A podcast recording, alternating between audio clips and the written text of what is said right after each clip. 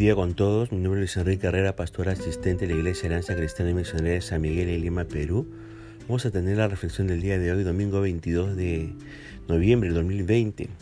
Vamos a estar reflexionando en el Salmo 106 a partir del versículo 28 al 48, ¿okay? la segunda parte de este salmo. Hemos este, titulado a este devocional Confiésaselo a Dios. Fíjese que este Salmo 106 es un salmo de alabanza. Y el motivo de la alabanza es por haber eh, reconocido el pecado, por haber confesado el pecado y por haberse separado del pecado. Todo esto siguiendo el modelo bíblico para poder tratar el pecado en nuestras vidas. En los versículos anteriores a, a, a esta porción del Salmo 106, 28 al 48, el salmista ha confesado el pecado de demandar a Dios que cumpla los deseos egoístas, el pecado de rebelión, el pecado de idolatría y el pecado de incredulidad. Tenemos a continuación al salmista confesando el pecado de inmoralidad sexual. El Salmo 106, verso 28 al 31 dice, se unieron a sí mismo a Baal peor y comieron en los sacrificios de los muertos, provocaron la ira de Dios con sus obras y se desarrolló la mortandad entre ellos. Entonces se levantó Fines e hizo juicio y se detuvo la plaga y le fue contado por justicia de generación en generación para siempre. Este terrible incidente que les acabo de leer se relata en el libro del Números, capítulo 25. Allí veremos que Israel moraba temporalmente en un lugar llamado Sitín, muy cerca de un lugar muy importante para los moabitas que se llama Peor. Allí en Peor los moabitas rendían culto a su dios pagano Baal. Y este culto a Baal en, en esta ciudad de Peor estaba caracterizado por la orgía sexual. Los varones israelitas se sintieron atraídos por esta forma de adoración a Baal y cayeron en inmoralidad sexual con las mujeres moabitas. Ante esta situación, Dios se enojó grandemente por el pecado de su pueblo y pidió a Moisés que tome a los príncipes del pueblo y los ahorque ante, ante Jehová delante del sol, para que el ardor de la ira de Jehová se aparte de Israel.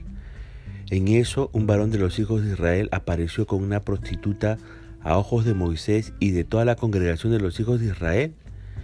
Eso trajo tal indignación eh, en este varón llamado Fines, que era nieto de Aarón, quien se levantó de en medio de la congregación, tomó una lanza en su mano, se dirigió a la tienda donde estaba este varón de Israel con la prostituta y los lanzó a ambos por su vientre.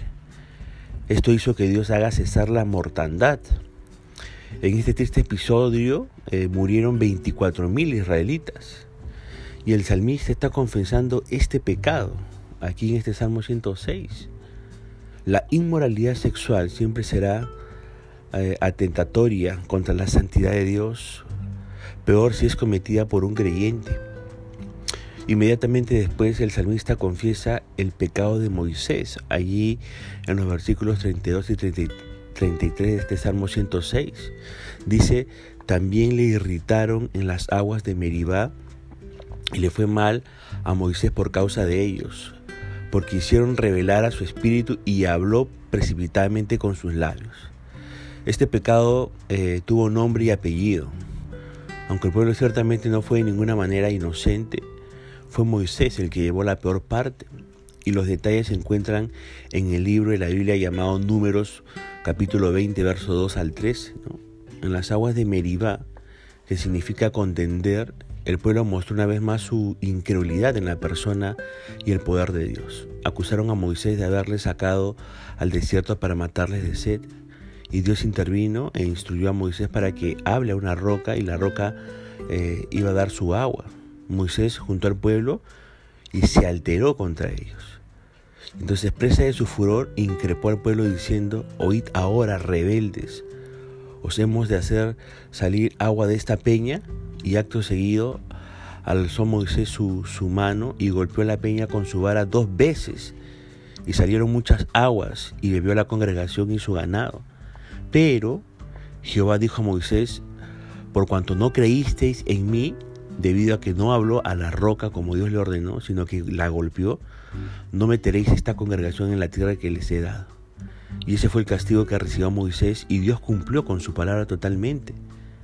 Entonces el salmista está aquí confesando a Dios el pecado de Moisés. Luego el salmista confiesa el pecado de desobediencia y en el Salmo 106, verso 34 al 39 dice, no destruyeron a los pueblos que Jehová les dijo, antes se mezclaron con las naciones y aprendieron sus obras y sirvieron a sus ídolos, los cuales fueron causa de su ruina, sacrificaron sus hijos y sus hijas a los demonios y derramaron la sangre inocente, la sangre de sus hijos y de sus hijas que ofrecieron en sacrificio a los hijos de Canaán y la tierra fue contaminada con sangre, se contaminaron así con sus obras y se prostituyeron con sus hechos. Dios había ordenado al pueblo que extermine a los habitantes de la tierra prometida porque sus obras eran malas en extremo. Y el pueblo cumplió parcialmente con la orden de Dios. Y esta desobediencia condujo a que el pueblo de Israel se mezcle con los pueblos paganos, algo que también Dios lo había prohibido. La segunda desobediencia, eh, esto les llevó a adoptar las costumbres y los cultos paganos, justamente lo que Dios les había dicho que no hicieran. La tercera desobediencia la vemos en que después sacrificaron a sus hijos y a sus hijas, a los dioses falsos, o lo que es lo mismo a los demonios, algo expresamente prohibido por Dios. Vemos también la cuarta desobediencia aquí cuando el salmista dice que con esta reiterada desobediencia contaminaron la tierra y que se prostituyeron con sus hechos. Entonces, tenemos que tener cuidado con la desobediencia, ¿verdad? Porque toda desobediencia tiene esa extraña capacidad de multiplicarse. Entonces, acercándose al final ya del Salmo, el salmista incluye en su confesión un reconocimiento de que el castigo enviado, de Dios fue justo o bien merecido. Está dando la razón a Dios por el castigo que recibió el pueblo. El Salmo 106, verso 40 al 46 dice, se encendió por tanto el furor de Jehová sobre su pueblo y abominó su heredad, los entregó en poder de las naciones y se enseñaron de ellos los que les aborrecían.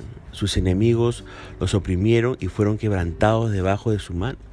Muchas veces los libró, mas ellos se rebelaron contra su consejo y fueron humillados por su maldad. Con todo, él miraba cuando estaban en angustia y oía su clamor y se acordaba de su pacto con ellos y se arrepentía conforme a la muchedumbre de sus misericordias. Hizo asimismo que tuviesen de ellos misericordia todos los que los tenían cautivos. Esto describe la experiencia de Israel en la tierra prometida.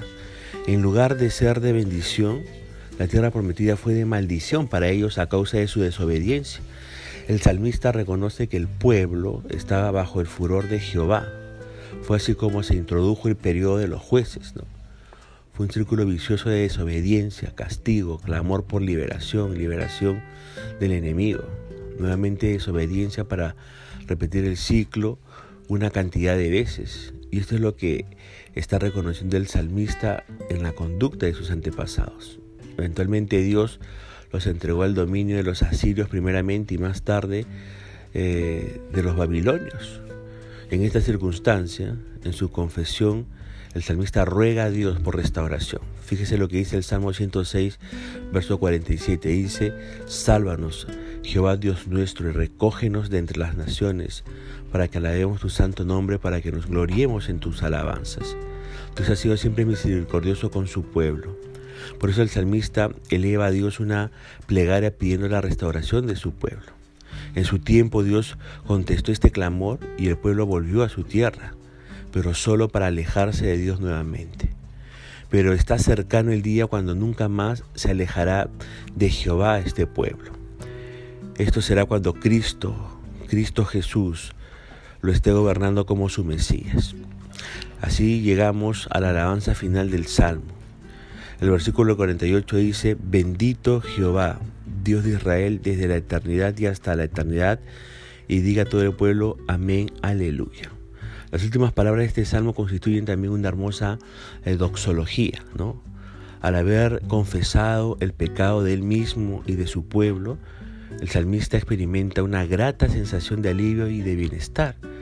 Bendice por tanto a Dios, reconoce que Dios es bendito desde la eternidad y hasta la eternidad y exhorta a todo el pueblo a decir amén, lo cual significa así sea. Y cierra con un aleluya, que significa alabad al Señor, Puede ser que usted en un momento eh, asiago de su vida abrió la puerta al pecado, cedió a la tentación. Su conciencia ha quedado manchada eh, con el pecado. No es extraño que usted se sienta triste, desanimado, sin ganas de vivir. Pero arriba, usted que me escucha, reconozca el pecado, confiéseselo a Dios como lo ha hecho el salmista. No se autojustifique, apártese del pecado y Dios también pondrá en su boca palabras de alabanza como lo hizo con el salmista. Así que recuerde, cada vez que fallamos y pecamos contra Dios, tenemos la oportunidad de confesárselo al mismo Dios de la Biblia para obtener su perdón.